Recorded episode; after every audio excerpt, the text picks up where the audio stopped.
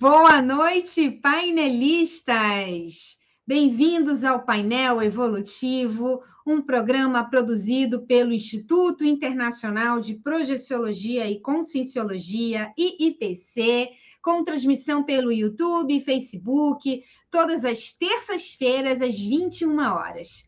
Lembramos que o nosso programa também está disponível nas diversas plataformas de podcast. Procure por IIPcast. E se você desejar saber mais sobre o IIPC, entre em nossa página na web iipc.org.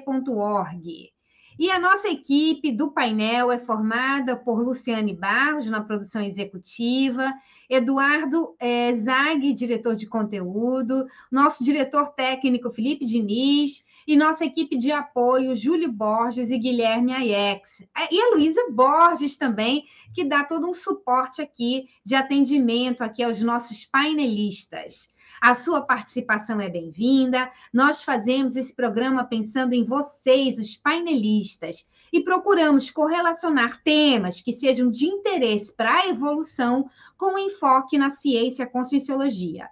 A nossa ideia é ampliar o discernimento. E o tema de hoje é perguntas e respostas sobre retrocognição.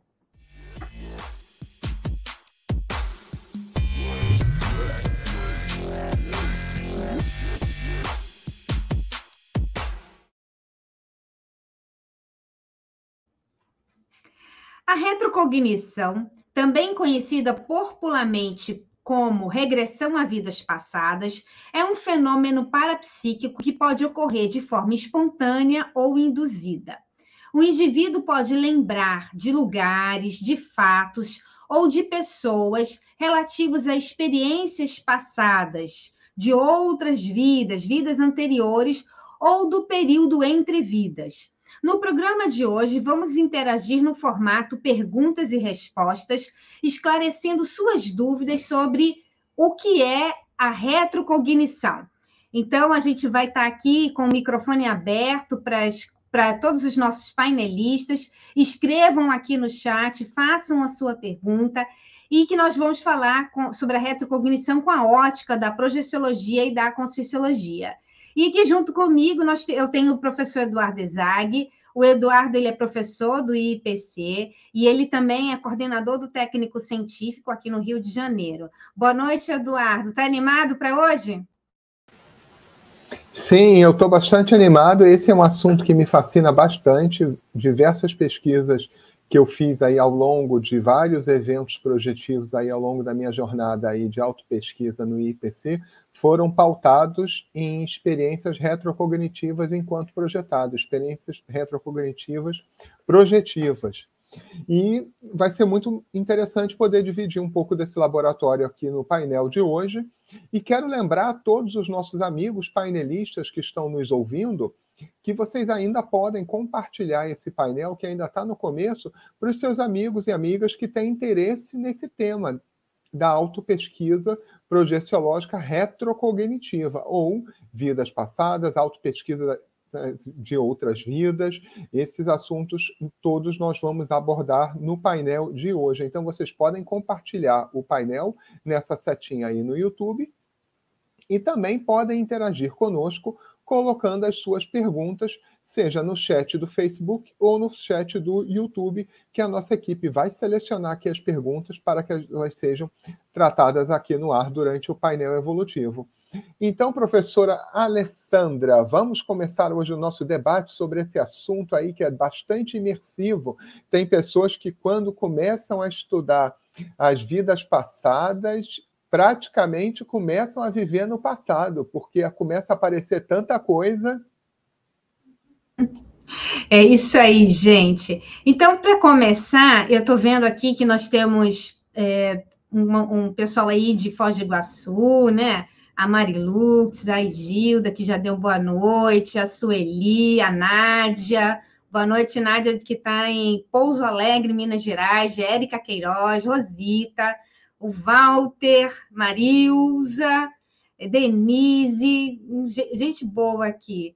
É, gente de Floripa, de Recife, muito bom. Então, para começar, eu acho que a gente pode fazer uma, uma explicação do que, que é retrocognição com essa visão aqui da conscienciologia, né, Eduardo? As pessoas podem pensar assim, afinal aí, vidas passadas são uma realidade? Né? Como é que a gente pode explicar isso para as pessoas que estão chegando aí, que nunca ouviram falar de, é, desse estudo com enfoque na ciência conscienciologia, né? Tudo que a gente vai falar aqui é com enfoque na conscienciologia. Então, a gente parte do princípio que a consciência, eu, você, todos nós, né, o princípio inteligente, a consciência, ela, ela passa por períodos de vida intrafísico, período de vida intrafísico, que é esse que nós estamos, e período de vida extrafísico, a consciência, ela troca de corpo, ela descarta o corpo físico e ela se manifesta com outro veículo que é um veículo que está aqui enquanto nós estamos na vigília física ordinária aqui acordados, esse veículo ele está encaixado dentro do nosso corpo físico, né? Quando a gente passa pelo fenômeno da, da descoincidência dos veículos, é o fenômeno que a gente chama de projeção. E existe um momento em que vai ter a projeção final, que também é conhecida como dessoma, ou descarte do corpo físico, a morte biológica. Mas o que importa é que a consciência ela habita esses dois veículos. O momento em que eles estão encaixados, nós estamos aqui na vigília física ordinária. Quando a gente desencaixa esse veículo, a gente pode ter uma experiência projetiva ou ter a, a dessoma, né? Que é a gente perde o corpo físico e fica com esse outro veículo. Então, a consciência, ela guarda informações ou ela tem a memória que fica armazenada nesse veículo extrafísico, que a gente também chama de psicossoma. Então, o psicossoma é o veículo mais constante, é o veículo mais comum, é mais assim duradouro da consciência. Então, o psicossoma, ele, ele é o mesmo, e a gente descarta o corpo físico e volta a se manifestar, quando a gente passa pela morte biológica, a gente volta a se manifestar, mais, mais precisamente com esse veículo psicossoma. Então, o mesmo psicossoma re, recebe é, o, o, corpo físico, né? Recebe um, be, um bebezinho, recebeu um corpo físico novo, né? Mas o psicossoma dele já teve outras existências, outras vidas. Então é isso que faz com que essa memória ela fique armazenada, ela fique guardada no veículo psicossoma. Por isso que muitas vezes a gente pode relembrar de vidas passadas, porque tudo fica armazenado no que a gente chama de paracérebro do psicossoma, que é esse veículo mais permanente que a gente tem. Você quer complementar, Eduardo? Sim, gostaria de complementar. Talvez muitas pessoas tenham uma dúvida e falam assim: poxa, se está tudo guardado lá no paracérebro do meu psicossoma, como é que eu descubro isso? Como é que eu libero essas memórias? Como é que eu consigo acessar essas vidas passadas todas, todas essas informações? Afinal, quando você tem a possibilidade de se enxergar em outra vida, vendo como era a sua manifestação, qual era seu tipo de profissão, qual era, como você agia, qual era o seu tipo de personalidade, fica muito mais fácil, você tem um arcabouço de ferramentas de entender melhor como você é. Não tem uma resposta simples para dizer como é que você libera todas essas informações, mas com o investimento na autopesquisa e com a busca por eventos projetivos, é bem provável de você conseguir liberar essas informações. Mas é bastante necessário e bastante importante uma boa dose de maturidade no veículo emocional que a gente chama de psicossoma.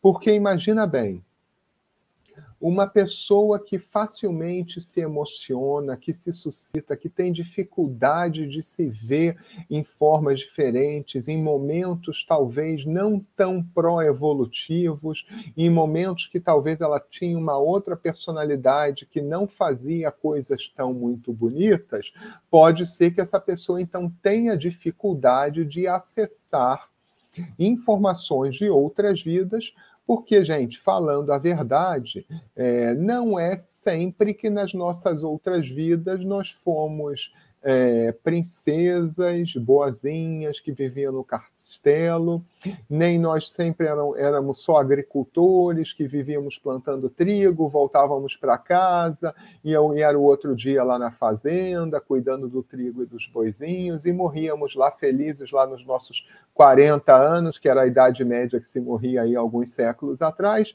e estava tudo certo. Não, não era bem isso, não como a gente vê aí em várias séries que falam aí sobre a Idade Média, tinham várias intrigas, várias questões familiares, e isso tudo a gente já traz de muitos séculos. Então, é bastante interessante a gente começar a pensar como a gente quer enxergar o nosso passado, com deslumbramento, com assertividade, como é que a gente quer. É, isso aí é bem interessante, Eduardo, porque esse essa maturidade contextual, né, de entender o momento evolutivo em que nós nos encontramos, vai facilitar ou dificultar a pessoa realmente rememorar. E um outro aspecto que eu queria ressaltar para a gente começar a abrir para as perguntas é que quanto mais domínio energético nós tivermos, mais fácil vai ser o desencadeamento desse processo retrocognitivo. Então, é, o, a, o, domínio energético ele é fundamental, né? A, gente saber lidar com o nosso energossoma para ter domínio tanto da projetabilidade, da projeção, quanto dos fenômenos é, retrocognitivos sem deslumbramento, né? Então, isso, isso é é algo que merece ser destacado aqui, né? Agora, eu acho que a gente pode começar a abrir para pergunta, porque aí a gente vai atendendo os nossos painelistas e vai esclarecendo aí conforme as perguntas forem surgindo, né, Eduardo? Eu sei que nós já temos algumas perguntas. Você quer começar com alguma pergunta aí, Eduardo, dos nossos painelistas? Vamos lá, a gente tem uma pergunta aqui da nossa painelista assídua. Deixa eu pegar aqui da Marilux, ela fala o seguinte: professores, podem comentar, compartilhar conosco, se for o caso, alguma retrocognição? Na opinião de vocês, qual é, o, qual é a mais frequente, espontânea ou induzida? Ela já agradece. É, Marilux, posso te falar aqui que já tive algumas experiências retrocognitivas. E pelo que eu tenho observado, a maioria das retrocognições são mais amparadas por amparadores que têm o interesse em nos ajudar de relembrar de alguma parte do nosso passado aí que podem trazer frutos aí para a nossa autopesquisa e principalmente para a nossa reciclagem nessa vida.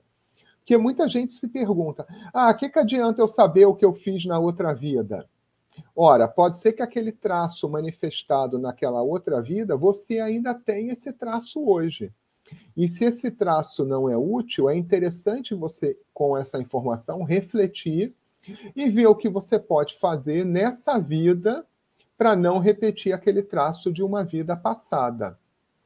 E também é interessante para a gente entender um pouco de algo que é muito comum né, na nossa vida intrafísica, que é os nossos embrólios, as nossas confusões familiares. Por que, que a gente caiu numa família tão confusa? Desde quanto tempo? Será que você só está com esse pai, com essa mãe, com esse primo, com esse irmão? A partir de quantas vidas? De várias vidas passadas? Eu, por exemplo, eu já tive uma experiência retrocognitiva com um membro da minha família por mais de uma vida, em épocas diferentes. Já foi lá desde a época lá dos mongóis, em 1200, 1300, que eu estava com um membro da família, com outro sexo, com outra apresentação, mas era a mesma pessoa. E lá no século XVI, XVII, a gente também estava junto, fazendo outras atividades em conjunto, como bons amigos. E morremos também bem próximo de data aí devido a, aos, aos, atos que nós fizemos aí naquela vida. Então, por muitos anos a gente vai junto. Aí, a gente, aí vai para a minha autopesquisa. Por que, que eu estou tanto tempo junto? O que, que eu tenho que reciclar? Quais são as minhas pendências evolutivas com essa pessoa?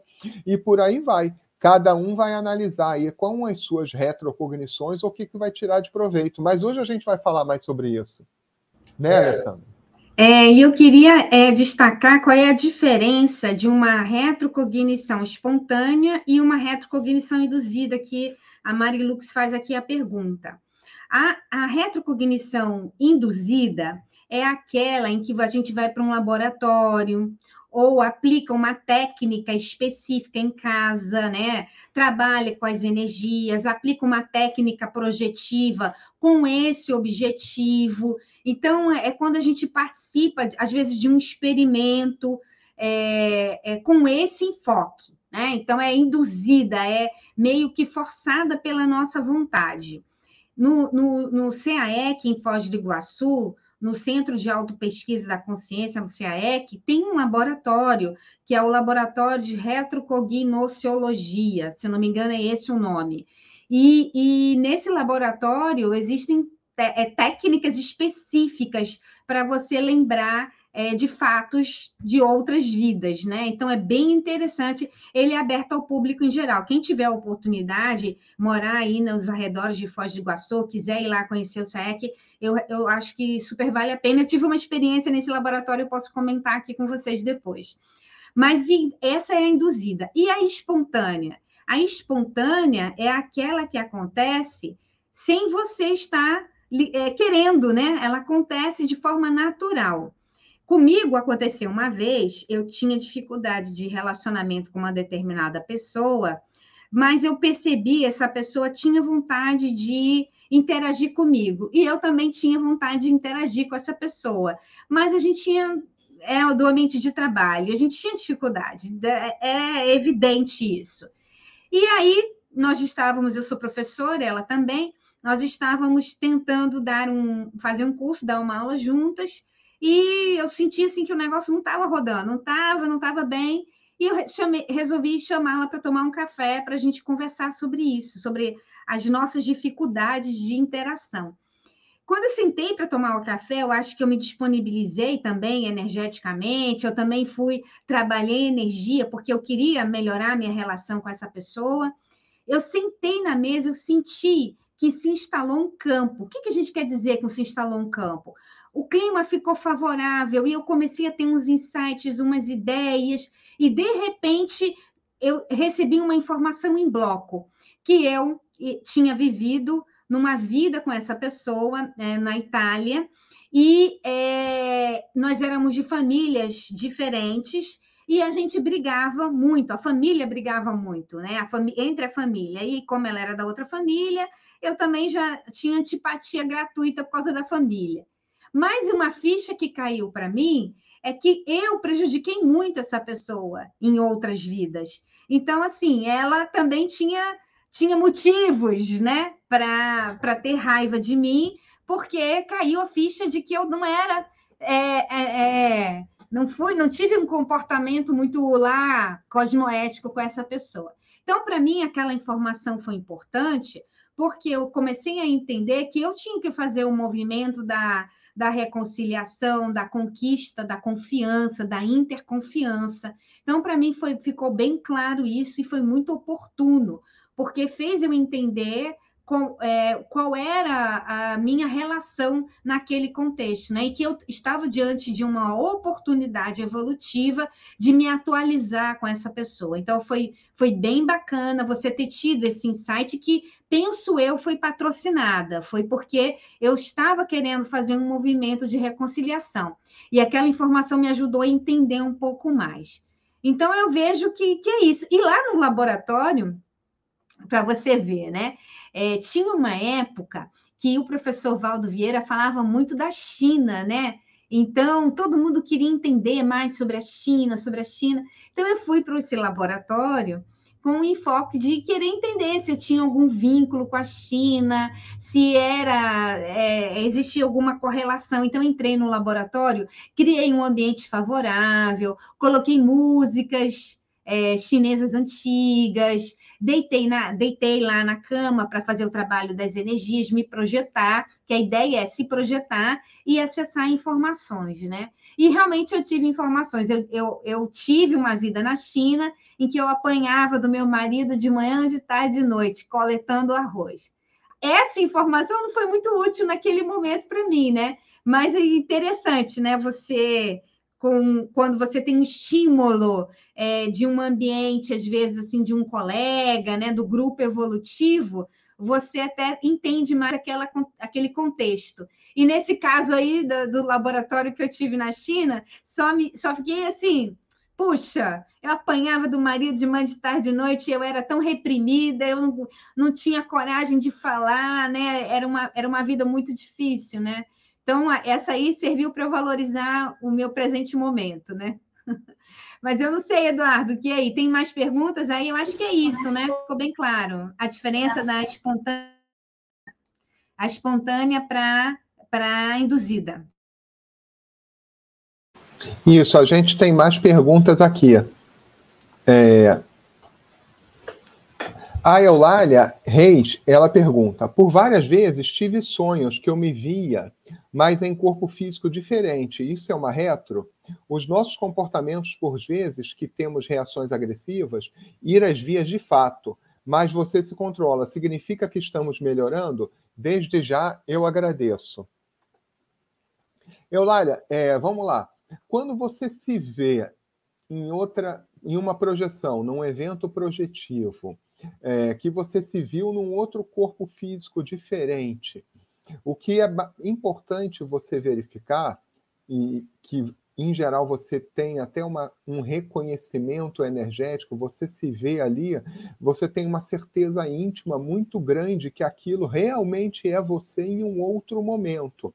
É claro que durante o evento projetivo existem outros indicativos que você pode começar a buscar, é, fazendo uso do detalhismo, você começa a observar sobre a vestimenta das pessoas, sobre o contexto histórico, sobre o cenário em que você está, os itens arquitetônicos, os itens de decoração, tudo isso são pequenos, grandes detalhes que vão fazer a diferença e também vão confirmar sobre a questão da época e da localidade. Porque muitas vezes você consegue identificar a localidade geográfica quando você entende um pouco mais de arquitetura, de estilo de construção, porque tem assim várias é, várias observações que você pode fazer relacionadas à arquitetura. O estilo de um castelo francês é muito diferente de um estilo de um castelo medieval do século XIII, do século XI. É, um, já um palácio árabe já tem um outro tipo de construção. Então, tudo isso ajuda. E o reconhecimento, o impacto das energias daquele grupo é que realmente é o diferencial. Sobre a questão das posturas agressivas, é muito comum nós nos vermos em outra vida fazendo ações não muito bonitinhas. Então, muitas vezes a gente resolvia as questões utilizando o belicismo, atacando outras pessoas, traindo outras pessoas. É, realmente o que se falava ah, é matar ou morrer. Literalmente, em séculos atrás, muitas vezes você tinha que matar para poder subsistir. Quando você não tinha oportunidade, então muitos faziam isso como modo de vida. E não é difícil, você pode ver aí quantos piratas, quantos corsários, só para falar aí de alguma, só ligado à navegação, existiam e faziam disso a profissão. Então é muito comum isso. E o que é interessante é você ter a maturidade de conseguir enxergar isso como um momento evolutivo, algo que passou em uma sequência de vidas. E hoje, como você se enxerga? Já tem alguns traços que você ainda traz daquela época? Quais são os traços que você pode prescindir, que você pode abrir mão? E é interessante também, aí já aprofundando um pouco mais na autopesquisa, quais são aqueles grupos aquelas pessoas ligadas àquele grupo que você pode reconhecer hoje na sua vida de hoje. De repente, se você foi um pirata naquela época, estou dando um exemplo, que navegava pilhando os mares, e hoje em dia você trabalha na marinha, por exemplo, pode ser que você tenha ali naquele grupo algumas pessoas que também sejam egressas daquele grupo de outra vida. Então é interessante ficar atento para você poder correlacionar com fatos antigos de outra vida para ver o que, que você pode aplicar na vida de hoje. Mas isso não é fácil de estruturar de um dia para o outro, realmente é necessário um pouco mais de investimento, de pesquisas entre é, várias séries existenciais, várias vidas aí entre vidas. Não é isso, professora Alessandra? É isso mesmo, Eduardo. Eu queria ressaltar que quando nós estudamos retrocognições com enfoque na conscienciologia, nós também estamos convidando as pessoas a fazerem uma autopesquisa, que é um dos pilares da ciência conscienciologia. Então, cada informação é como se fosse uma peça de um quebra-cabeça a gente valoriza aquela peça, aquela informação, e nós vamos associar essa informação com outras informações, como se a gente fosse montar um, um próprio quebra-cabeça.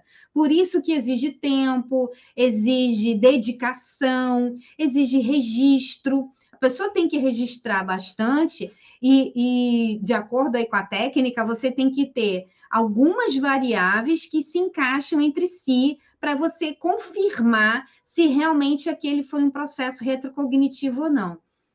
Isso, Eduardo, me ajuda a responder a pergunta da Andrea, Andrea Bernatti. Ela, ela faz o seguinte questionamento: Boa noite. Até onde uma retrocognição pode ser realmente uma lembrança ou fruto da imaginação? Na psiquiatria, memória falsa memória falsa criada. Como diferenciar? Então, Andréia, é nesse sentido que a gente está falando. Realmente existe imaginação e realmente existe memória falsa. Realmente existe isso. É, e existem casos de pessoas que alucinam também. Então, existe também, tudo isso existe. O que a gente tem que avaliar é que é o convite que a gente faz, é que a pessoa inicie a sua autopesquisa.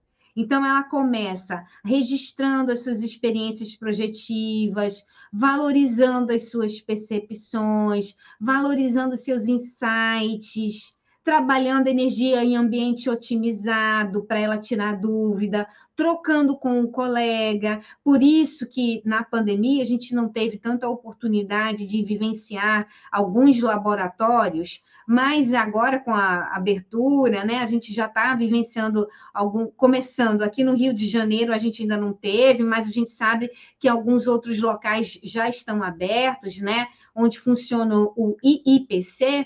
Então, é importante a gente ter essa troca. Existem laboratórios específicos onde a gente é, é, trabalha energia, fica um de frente para o outro, e nessa troca a gente vai tendo feedbacks. Isso aí ajuda demais a gente a não, é, não, não viajar muito, né? Ou fazer com que a gente fique mais focado no, no, no, nos, nos, retornos é, que a gente tem dos colegas. Isso, isso realmente é bem bacana. Agora, o que vale é a pessoa começar a valorizar suas percepções e trabalhando as energias, e aos poucos ela vai conseguindo diferenciar o que é fruto da imaginação de um experimento propriamente dito. E aí a gente volta ao princípio da descrença, né? Aqui, no, todo, todo, todas as atividades do IPC, vocês vão ver o princípio da descrença que a gente quer ressaltar. Não acredite em nada, nem mesmo no que informamos aqui experimente e tenha suas vivências pessoais. Porque é só a pessoa tendo a vivência dela é que ela vai passar por uma experiência em que ela vai conseguir dizer para ela mesma: realmente, isso daqui não tenho dúvida. Isso daqui foi um evento projetivo e foi, numa, foi num, nesse evento projetivo que eu acessei informações de vidas passadas. Mas fica aí a sugestão para você ir buscando o, a sua vivência, o seu experimento mais uma vez, utilizando a vontade para isso, tá? Nós não recomendamos é, o uso de nenhum artifício é, seja ele farma, farmacológico, é, nada disso. A gente acha que é possível, a gente acha, não, a minha vivência, né? Estou compartilhando aqui, mas vocês verifiquem na, na verdade, na realidade de vocês, na vivência de vocês. É possível a pessoa, através de trabalho com energia e da vontade, conseguir produzir a projeção lúcida e na projeção ela ter é, experimentos de vidas passadas. Agora, Eduardo, tem uma pergunta, tem uma pergunta aqui bem, bem bacana, bem interessante, que é o seguinte: é, você até comentou um pouco sobre isso. Qual é a grande vantagem de saber quem a pessoa foi numa vida passada? O que, que você acha disso? Eu acho que é uma grande vantagem, porque principalmente você está estudando, é como a gente fala, né? Você está estudando o antepassado de si mesmo, você está se estudando. De acordo com o paradigma consciencial, nós temos múltiplas vidas e nós somos somente uma consciência que atravessa todas essas vidas. Em alguns momentos, nós estamos em uma vida aqui neste planeta, no planeta Terra, em outros momentos, nós estamos em outra dimensão, na dimensão extrafísica. E depois nós voltamos a viver novamente no planeta. Então, é uma série de vidas. Se nós somos, então, a mesma consciência que só está indo e voltando, digamos assim, morrendo e nascendo de novo, morrendo e nascendo de novo. Se você pensar de uma forma mais ampla, você é uma consciência única que vai sempre procurar se melhorar. Então, se você consegue enxergar para trás e se ver quais são os, as problemáticas que eu fiz, fiz em outra vida? Quais são os erros que eu fiz?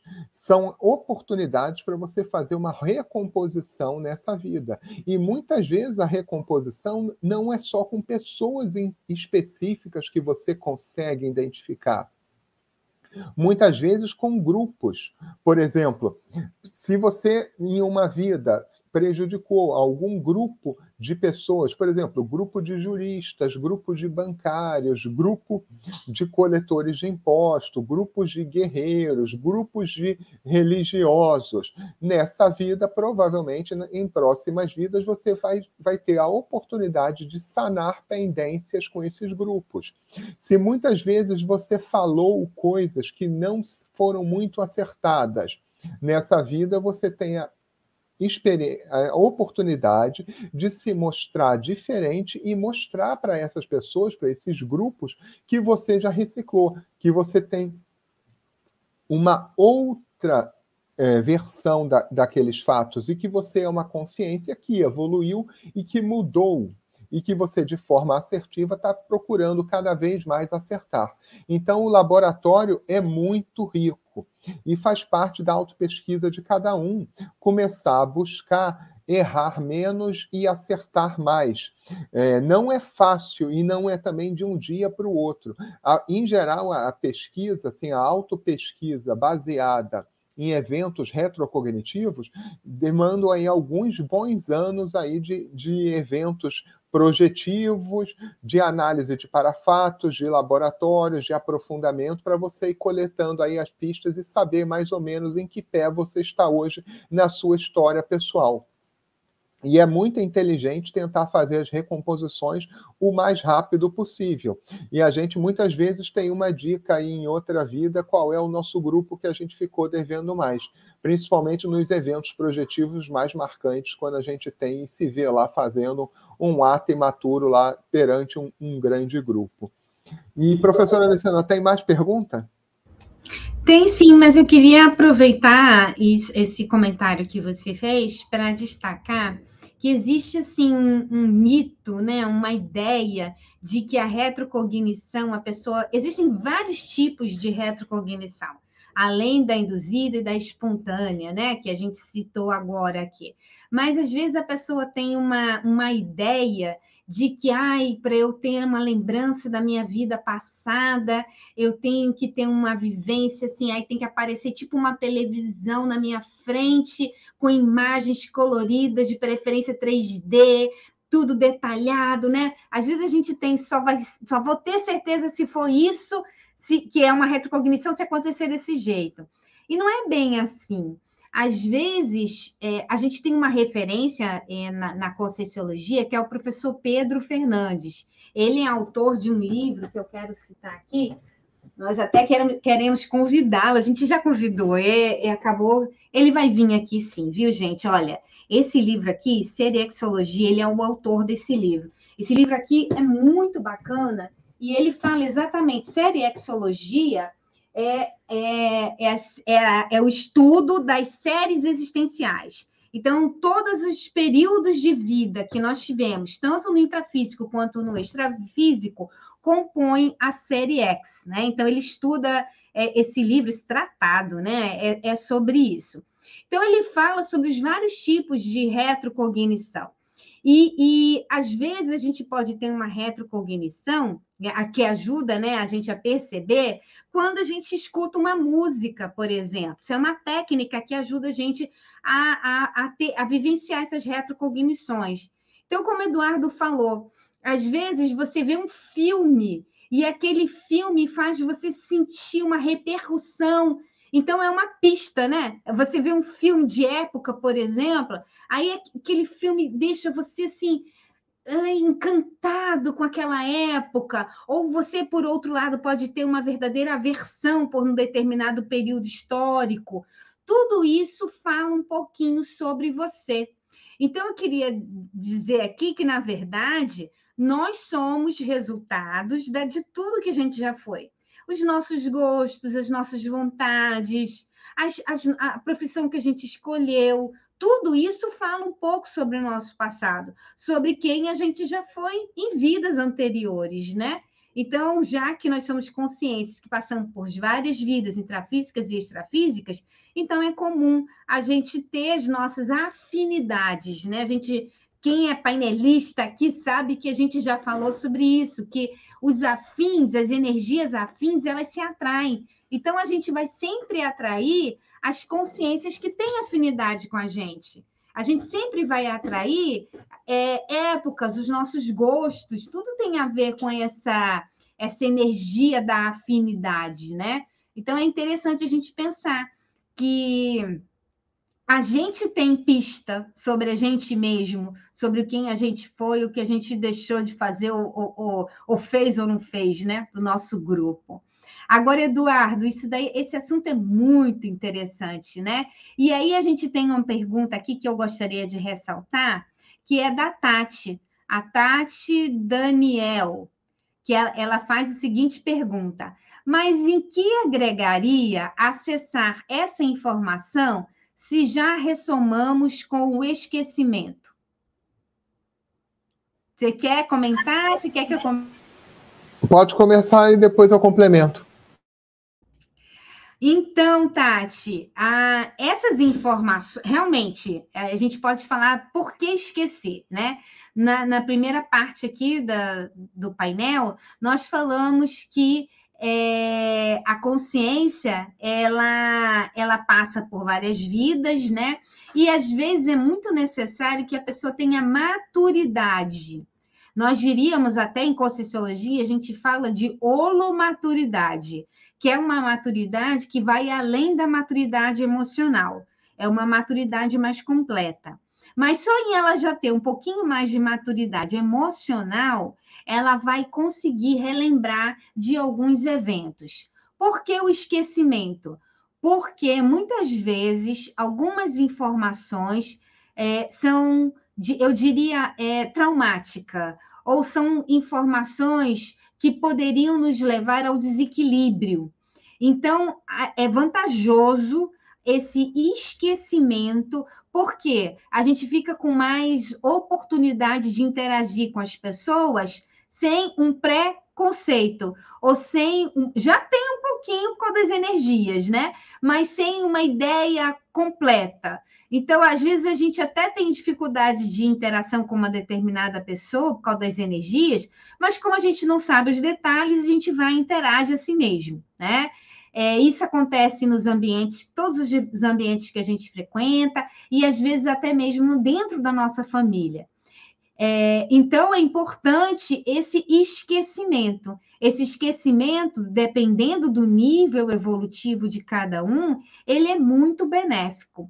Agora, se você começa a ter um pouco mais de maturidade, você quer entender que você precisa reciclar algumas posturas, alguns comportamentos, em alguns casos, relembrar dos eventos propriamente dito ajuda muito a consciência a se, a se melhorar e, consequentemente, a evoluir. Então, em alguns casos é melhor não lembrar. Por isso que a gente não sugere, não indica que a pessoa faça é, é, terapias forçando lembranças de vidas passadas. O ideal é que aconteça de modo assim mais natural, natural que a gente chama. É, é, ela querendo, ela indo atrás, ela fazendo os laboratórios que a gente tem de autopesquisa, mas cada um no seu ritmo. Porque às vezes a pessoa, a pessoa realmente acessa uma informação e ela não tem maturidade para acessar aquela informação, ela pode se desequilibrar muito, né? Então a ideia é essa. E a gente vai, quanto mais a gente vai ganhando maturidade, mais a gente vai tendo capacidade de lembrar, né? De, de acessar essas informações a nosso próprio respeito. Tudo indica que consciências muito mais com muito maior nível de maturidade, elas conseguem acessar as lembranças das vidas passadas dela com facilidade. Não é o nosso nível ainda, né? Mas as consciências que já estão num patamar evolutivo é, para lá, né? Para lá de 80, se a gente for fazer uma escala de 0 a 100,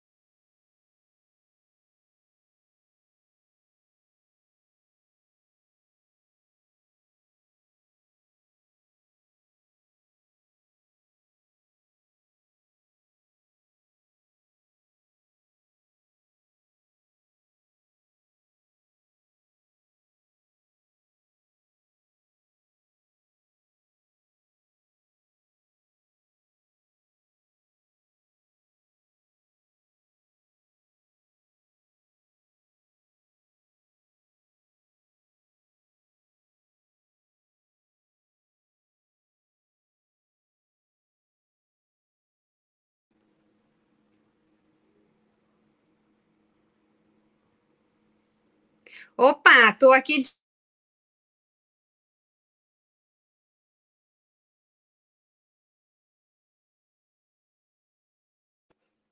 Opa, opa.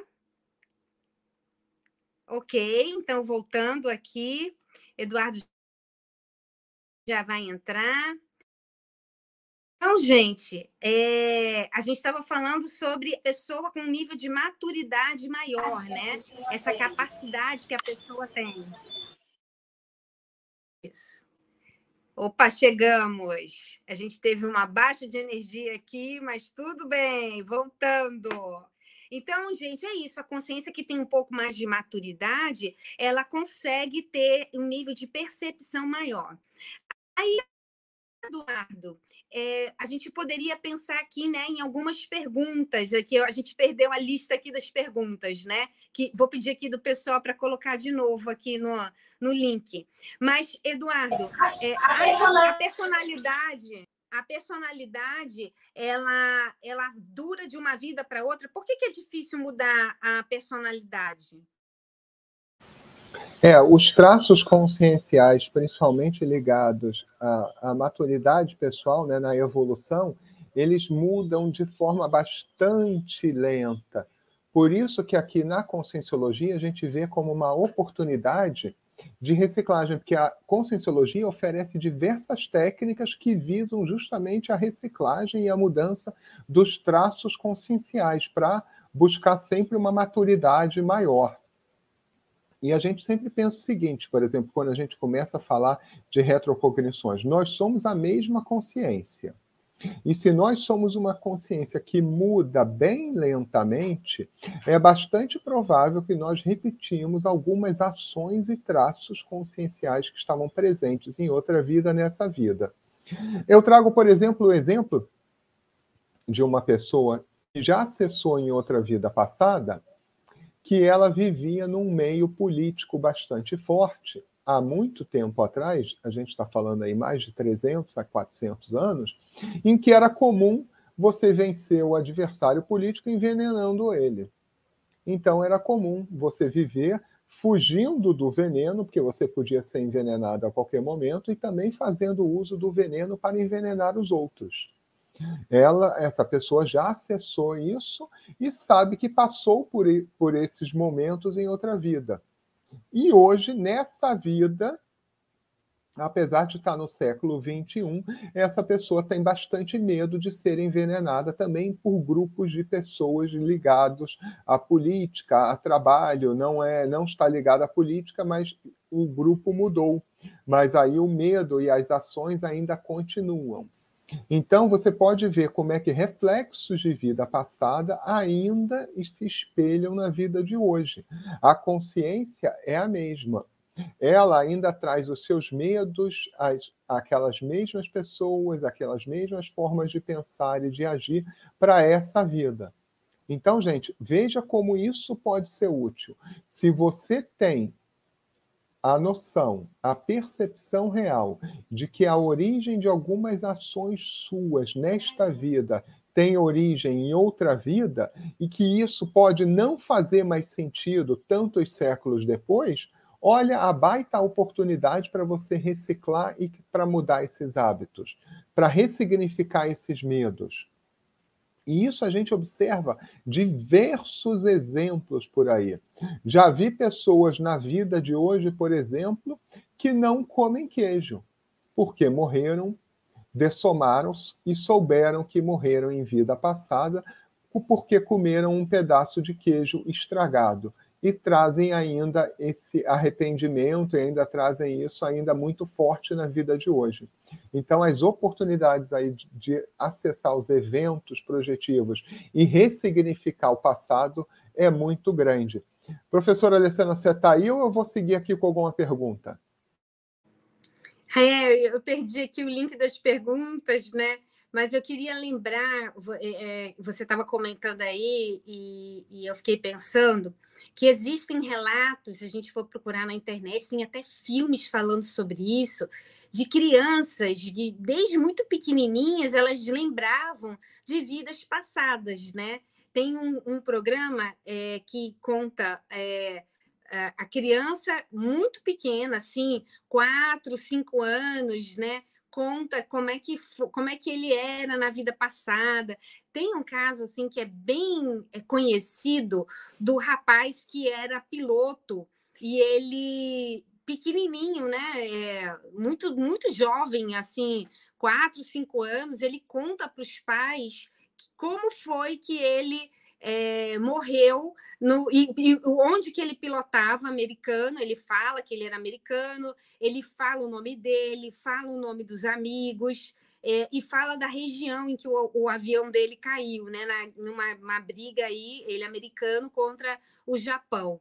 E o pai vai atrás para pesquisar, vai buscar informação e até escreve um, um, livro sobre isso. Aí é bem interessante, porque, independente da, da ciência conscienciologia, é, esse fenômeno ele já vem, vem, é, sendo estudo, é, vem sendo objeto de estudo né, por vários pesquisadores. Então, queria só ressaltar que isso, esse fato já acontece com outras consciências, né?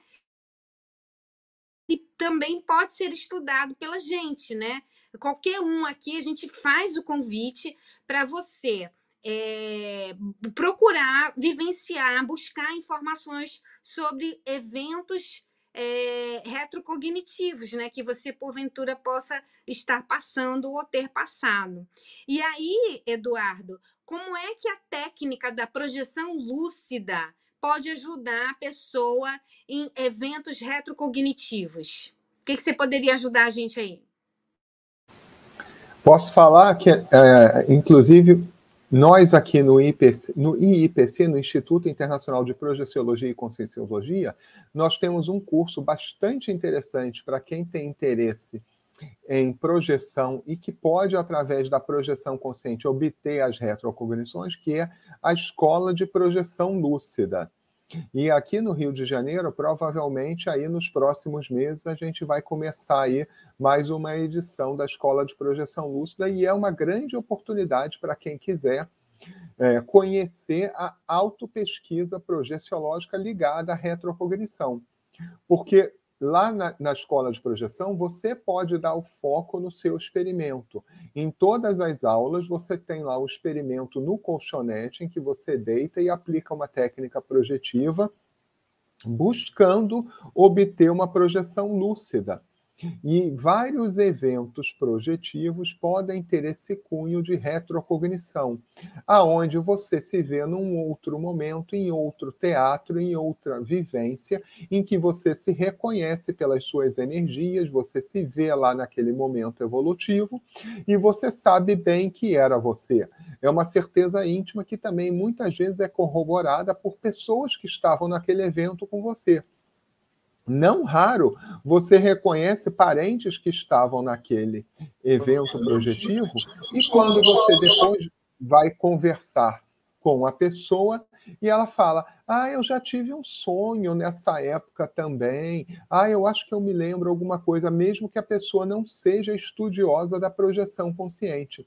Então, essa também é uma forma de você reconfirmar, caso você não tenha essa certeza íntima, você pode ver se havia alguma outra pessoa daquele seu grupo familiar naquela projeção, em que você também possa perguntar se ela se lembra de alguma coisa. Outra forma é você levantando hipóteses. Ah, tive um evento projetivo em que eu me vi a cavalo num deserto e eu morava em tendas, parecia ser uma família de beduínos, pelo que eu entendo, podia ser pelos instrumentos que eu via lá, que eram de ferro, cimitarras, adagas eu já posso dizer mais ou menos que era século XV, século XVI. Isso aí você vai começar a mapear. Então você levanta uma hipótese retrocognitiva que você teve um papel, por exemplo, de beduíno, ou que morava no deserto e era, um, digamos, um povo nômade, e você quer, quer, saber. Então, você vai pegar o seu caderno de, de projeção consciente, que é o caderno que a gente sugere que todo pesquisador tenha para escrever os seus relatos projetivos e, a partir da inserção desse relato com todos os detalhes possíveis, você vai levantar uma hipótese de que aquilo é uma vida passada sua, ou que talvez seja uma vida passada. E você vai procurar ter outras projeções naquela mesma época para fazer uma reconfirmação, ou tentar reconhecer pessoas que estavam ali e reconfirmar com outras pessoas, o que nem sempre pode ser o mais fácil. O mais fácil, de repente, é você buscar outros eventos projetivos ou outros eventos parapsíquicos que também possam corroborar. Então, você pode buscar outros elementos para te ajudar. Por exemplo, música daquela época, comida daquela época. Ou até mesmo, se você tem possibilidade e quer investir, você pode buscar fazer uma viagem com foco na retrocognição, em que você vai visitar em loco os locais que podem trazer. A gente tem muitas cidades da, na Europa, por exemplo, que estão preservadas com prédios desde o século X, do século XI, do século IX. Ou seja, o prédio está lá. Dez séculos, 15 séculos, nove séculos atrás estão lá. Você pode ir conhecer o prédio, fazer uma leitura energética, fazer uma imersão naqueles locais e buscar até projeção naqueles países, por exemplo. Isso é uma forma bastante interessante de reforçar a autopesquisa também aí com algo bastante divertido, que é fazer uma viagem. Então você já tem aí um outro objetivo aí para escolher aí os seus destinos aí das próximas férias. Eduardo, você podia contar aquele caso que você já contou em outras oportunidades, de que você estava em Portugal visitando ruínas né, de um, um, ambiente e o local que você sentiu mais repercussão energética. Você podia contar aqui? Ah, sim, posso co contar sim. Eu estava em Portugal, lá num, num castelo bastante grande, era um castelo bem, bem grande mesmo. Sei lá, talvez tivesse 50, 60 cômodos. E a gente passando pela manhã, conhecendo o castelo, a sala do trono, a, a parte lá onde ficavam os bispos, a parte dos cavaleiros, as cavalariças, e o quarto de dormir número um, o quarto de dormir número dois, o salão de baile, não sei o quê.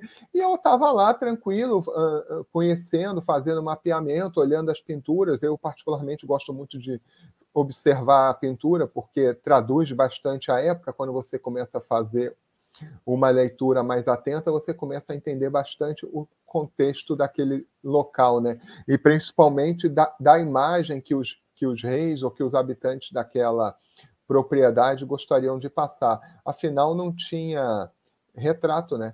Você tinha que contratar os pintores retratistas para poder te retratar. E as personalidades, em geral, eram retratadas conforme elas queriam. É, não tinha o Photoshop, mas o pintor era o próprio Photoshop da época. Mas, enfim.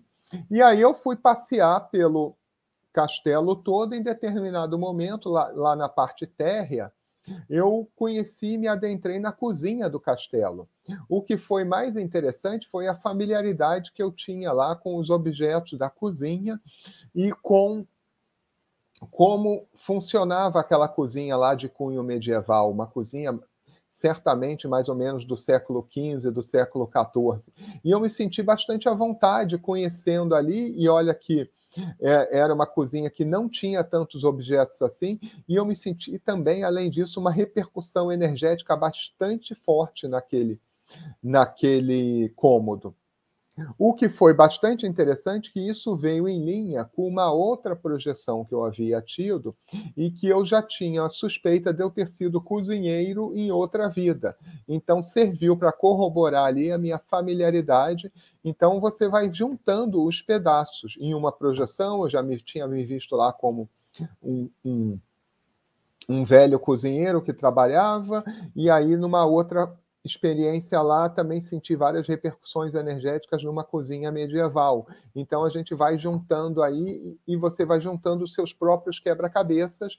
E hoje em dia eu posso dizer que eu gosto de cozinhar. Então alguma coisa aí eu já aprendi de outra vida. Acho que foi saber cozinhar bem ou gostar de comida que eu trouxe aí de outra vida para essa. É, esse, esse, foi um evento bem interessante. O Luiz Felipe Eduardo, para a última pergunta, ele, ele fala o seguinte questionamento: quantas rememorações, fenômenos para fatos são recomendáveis para validar uma vida passada? É, é, eu acho que teve, tem um livro que o professor Valdo comenta que você precisa ter 100 variáveis, né? Então, tem que ter é, vários, vários itens que tem que conjugar, né? É, tem, eles têm que ser alinhados, né?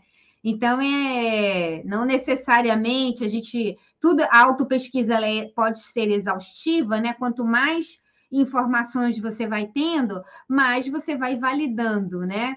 Então, é interessante a gente pensar isso. Mas você tem algum número aí, Eduardo, sobre isso? Olha, é, como eu falei, cada um vai montando o seu quebra-cabeça pessoal. Essa hipótese aí que eu carrego aí de ter sido um cozinheiro aí em outra vida já é uma hipótese que eu já validei em dois eventos projetivos com pessoas é, em momentos diferentes. E aí eu tenho essa repercussão aí do castelo, tem algumas coisas que eu trago para essa vida.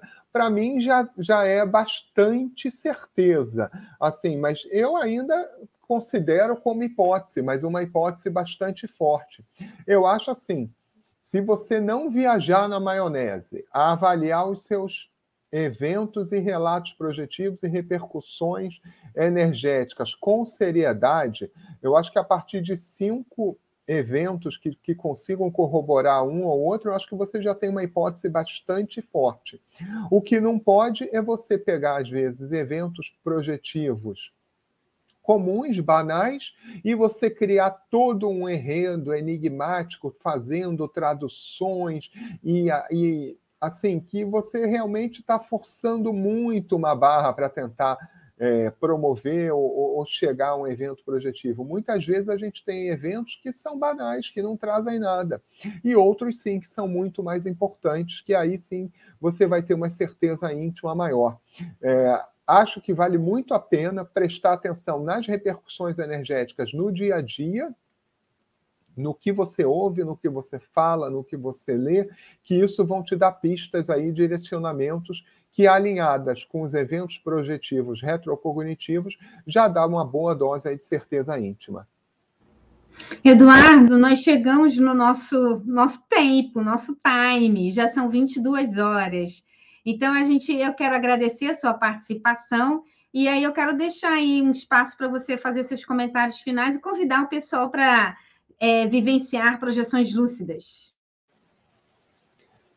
É isso aí, meus amigos painelistas que estão aqui no nosso painel evolutivo.